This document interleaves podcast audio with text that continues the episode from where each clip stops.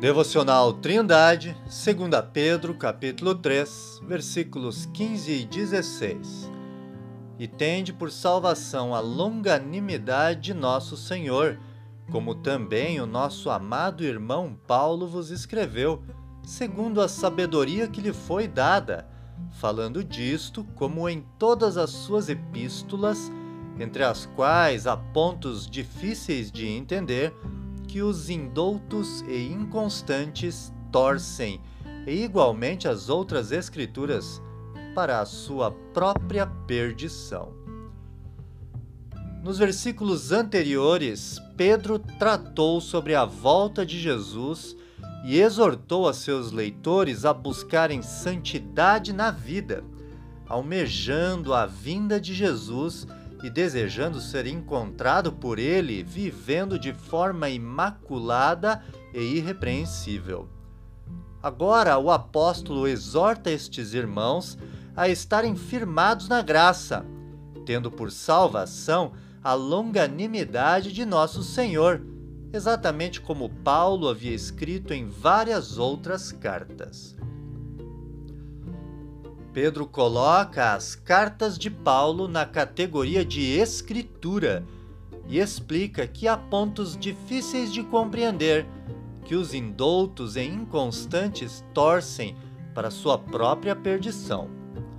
Os falsos mestres inseridos na igreja, aos quais Pedro se refere nesta epístola, eram avarentos e gananciosos ensinavam heresias a respeito de Jesus, não tinham vida santa, tinham os olhos cheios de adultério, se deleitavam em prazeres ilícitos, não se importando com Deus e negando o senhorio de Cristo. Todas estas coisas eram demonstrações de que realmente aqueles homens não eram salvos pois não eram guiados pelo Espírito de Deus. Querido ouvinte, ainda hoje as Escrituras têm sido distorcidas.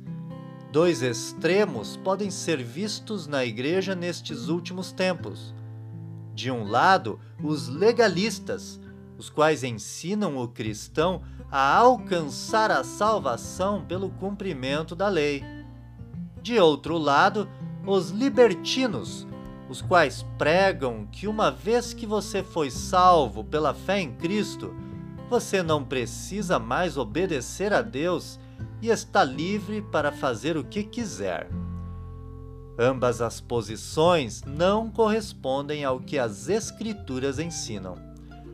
Paulo foi um grande defensor da salvação pela graça apenas ele explica que pela graça nós somos salvos por meio da fé e que isto é um dom de Deus, não vindo pelas obras para que ninguém se glorie. Porém, o apóstolo acrescenta que somos feitura do Criador, criados em Cristo Jesus para as boas obras, as quais Deus preparou para que andássemos nelas. Efésios capítulo 2, versículos 8 a 10. Aos irmãos de Roma, o apóstolo explicou sobre a relação que há entre a lei e a graça e fez a seguinte pergunta retórica àqueles irmãos: Que diremos, pois? Permaneceremos no pecado para que a graça seja mais abundante? De modo nenhum nós que estamos mortos para o pecado, como viveremos ainda nele? Conforme Romanos, capítulo 6, versículos 1 e 2. Que Deus transforme você. Tenha um ótimo dia!